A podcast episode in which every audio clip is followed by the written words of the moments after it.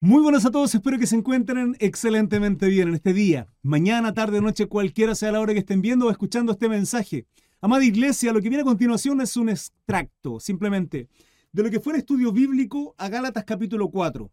La verdad que fue un mover de Dios maravilloso, eh, preciosa enseñanza de parte de Pablo Gálata y que por consecuencia, lógicamente, es de bendición a nuestras vidas. Em, como es habitual, recuerden, Biblia, una libreta, un lápiz para tomar nota y que Dios te bendiga. Ok, hermanos amados, em, Gálatas capítulo 4, pero no vamos a comenzar desde el 1. ¿Por qué, hermano Cris? Porque desde el 1 al 7 lo estudiamos ayer y que venía con el título del capítulo 3, que tiene que ver con el, el, el propósito de la ley. ¿Sí? Y lo estudiamos. Terminamos el 3 y avanzamos hasta el versículo 7 de este capítulo 4. Así es que vamos a comenzar desde, desde, desde el versículo 8, que es exhortación contra el volver a la esclavitud. Pablo viene corrigiendo ciertas conductas, ciertas situaciones que se estaban dando lugar en Gálatas, eh, por doctrinas cerradas de judaísmo, de o sea, ustedes no van a ser justificados por medio de las obras de la ley y quieren volver atrás, si no van a poder cumplir la ley. Peor Pedro que era hipócrita porque se juntaba con los judíos siendo judío y se juntaba con los gentiles a escondida de los judíos y se comportaba como un hipócrita. Pablo le corrige. Eso Pedro está mal. ¿sí? O sea, era religioso con lo religioso. Y cuando no, ok, ¿me explico? Versículo 8. Entonces, comenzamos desde el 4, 8 con título exhortación contra el volver a la esclavitud. Dice, ciertamente en otro tiempo, no conociendo a Dios, servíais a los que por naturaleza no son dioses. Ciertamente en otro tiempo, no conociendo a Dios, servíais a los que por naturaleza no son dioses. 9. Mas ahora conociendo a Dios, o más bien siendo conocidos por Dios, ¿cómo es que os volvéis de nuevo a los débiles y pobres rudimentos a los cuales os queréis volver a esclavizar? ¿Qué rudimentos? Religiosidades. Mi hermana Fabi pone, ah, sí. ¿A qué se refiere? Recuerden, estamos leyendo Gálatas capítulo 4, versículo 9. ¿Sí? Gálatas capítulo 4, versículo 9. Pablo está corrigiendo la situación que está ocurriendo acá. Más ahora conociendo a Dios, o más bien siendo conocidos por Dios, ¿cómo es que os volvéis de nuevo a los, a los débiles y pobres rudimentos a los cuales os queréis volver a esclavizar? ¿Cuáles? Religiosidades. ¿Sí? Kosher, ser circuncidado. Las rayas aparecieron por poco rato, pero esas rayas son de la aplicación. ¿Alguien me puede confirmar? ¿Sí? ¿Es de la aplicación en TikTok? O es por, les pido perdón, mis hermanos que me están viendo en Instagram y en Facebook. En TikTok aparece una raya muy extraña en la transmisión. Yo no sé si es TikTok o es mi teléfono. No lo sé, desconozco. Dice 410, guarda. perdón. Es que acabo de acordarme una broma que me tiró mi, me dijo mi esposita ayer, hoy día, hoy día, me dijo que el otro día estaba súper atribulado con la transmisión de YouTube porque estaba con problemas y me decía que ella se reía mientras veía la transmisión, mientras compartía con ustedes porque me tenía súper atribulado. Cuando lo movió se vio con raya. Eh, a mí también me aparecieron, ahora no. Ya, no sé qué será. ¿Será la cámara tal vez? Puede ser. Bueno.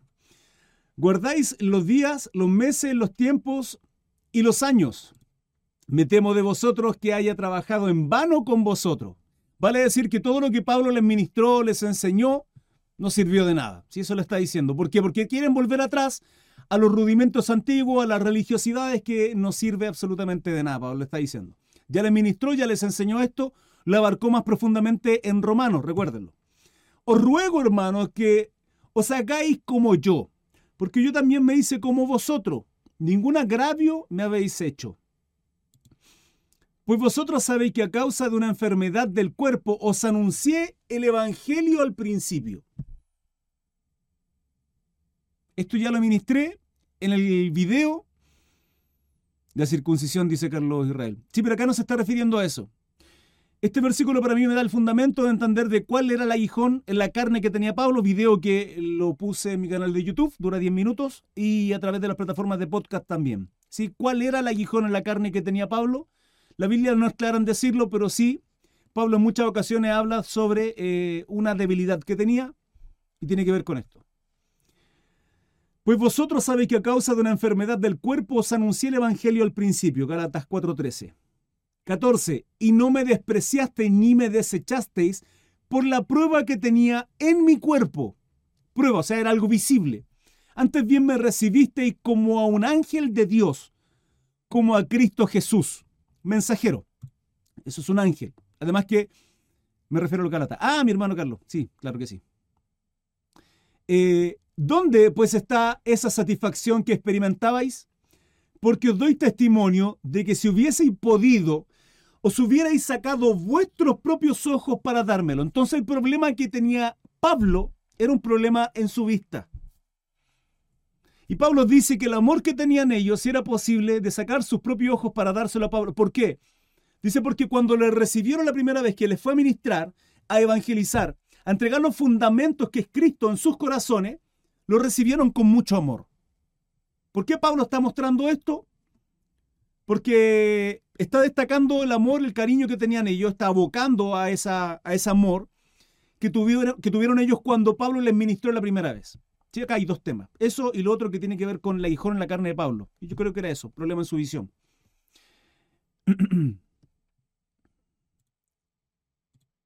¿Me he hecho pues vuestro enemigo por deciros la verdad? 17.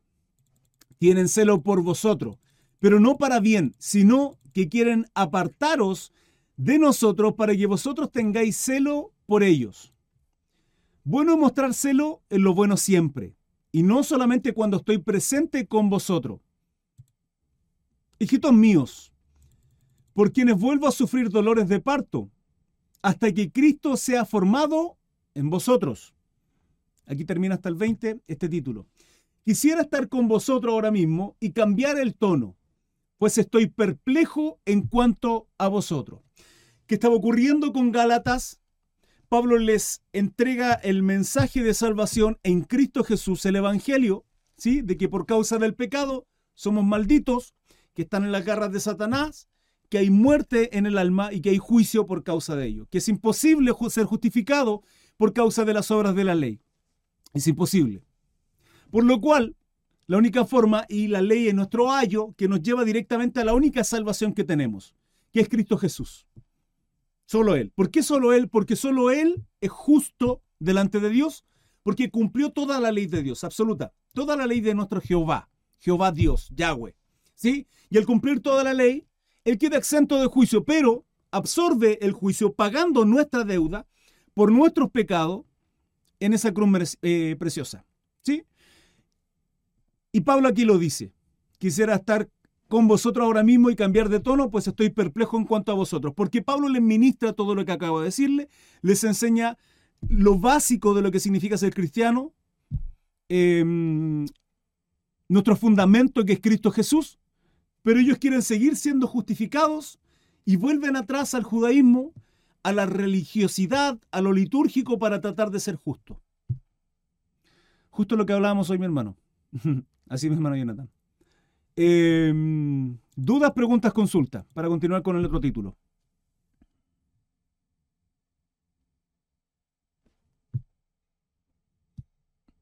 Dudas, preguntas, consultas.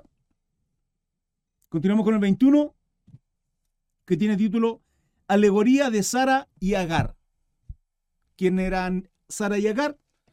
Era la esposa, la mujer de Abraham y su concubina, su sierva. Continúe, mi hermano Carlos, está claro, perfecto. Perfecto. Continúo entonces. Título, Alegoría de Sara y Agar. Ya dije quién eran Sara y Agar. 21. Dice, decidme los que queréis estar bajo la ley.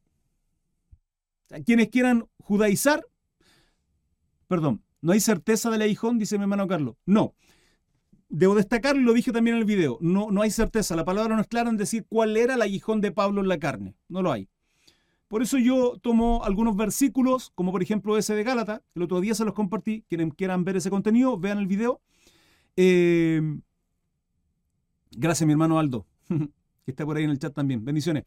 Que les compartía varios versículos que de alguna manera confirman eh, para mí, si esto, esto es lo que yo digo, no lo tomen como si fuese una certeza. Cuando es palabra de Dios, les voy a decir esto es palabra de Dios, la palabra es clara en decirlo.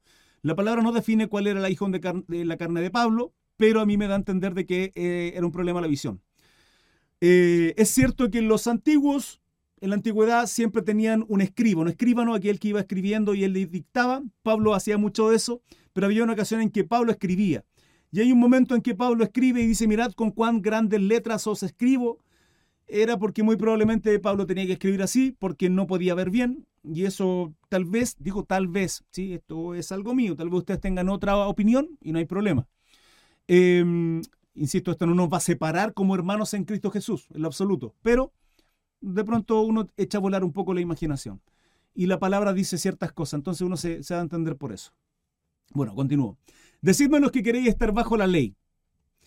¿No habéis oído la ley?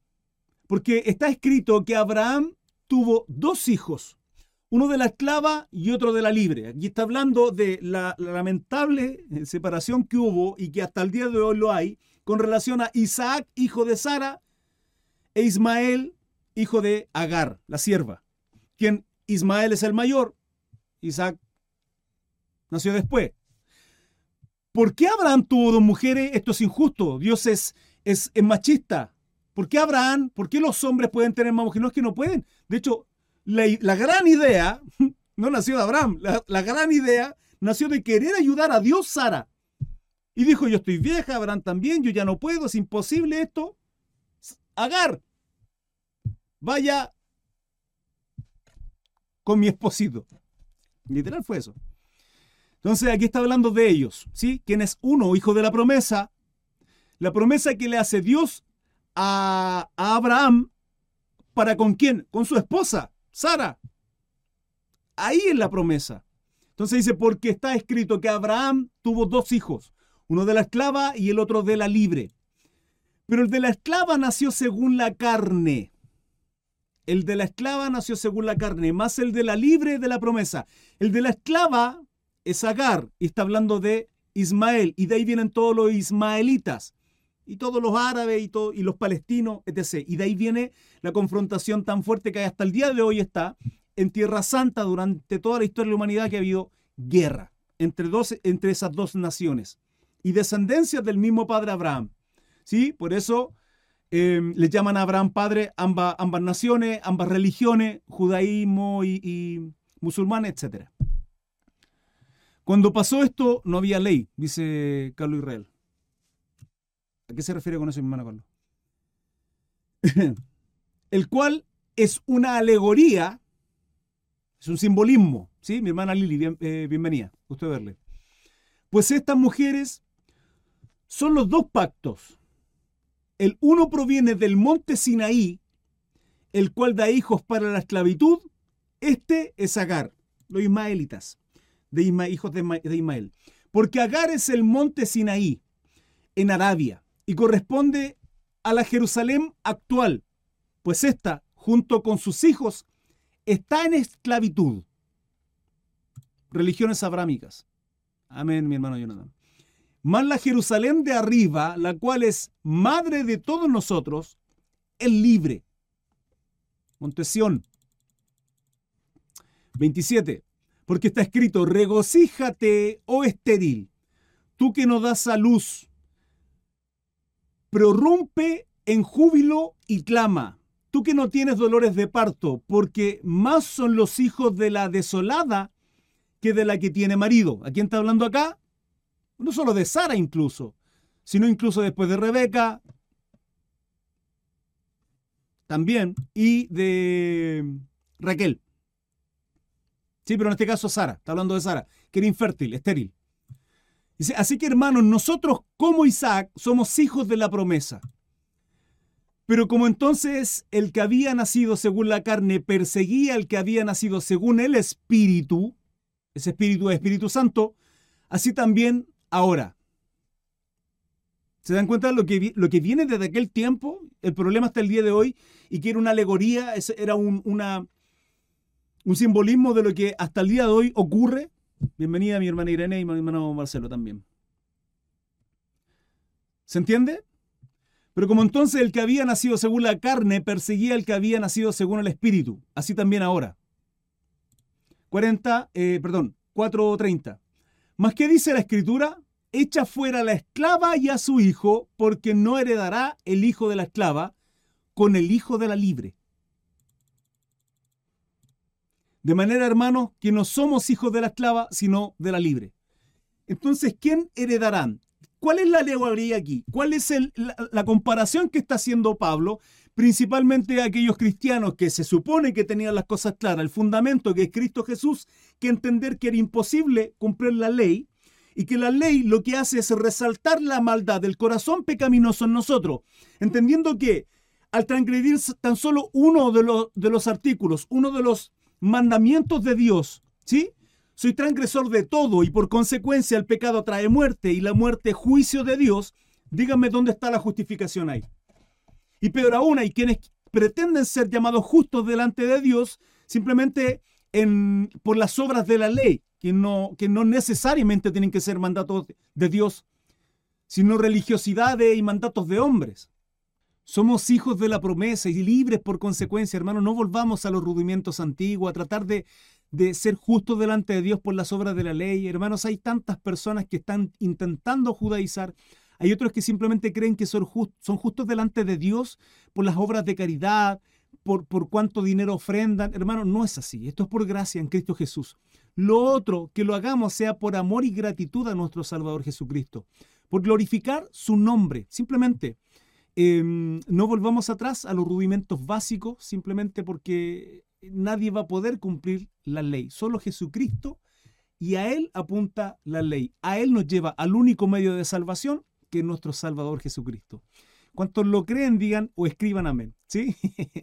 Hermanos, recuerden, 21 a 30 todos los días estudios bíblicos a diario. 21 a 30 en todas mis redes sociales, principalmente en mi Facebook, eh, como Cris Mesa me encontrarán ahí, mi fans page, y en TikTok. Estoy en Instagram y prontamente también en la plataforma de YouTube, 21 a 30, todos los días a excepción del sábado. Si fue de bendición para ti, por favor te lo agradecería. Déjame un like y comparte también a través de tus redes sociales este estudio bíblico. Que tengas un precioso día. Dios te guarde. Hasta luego. Chao, chao.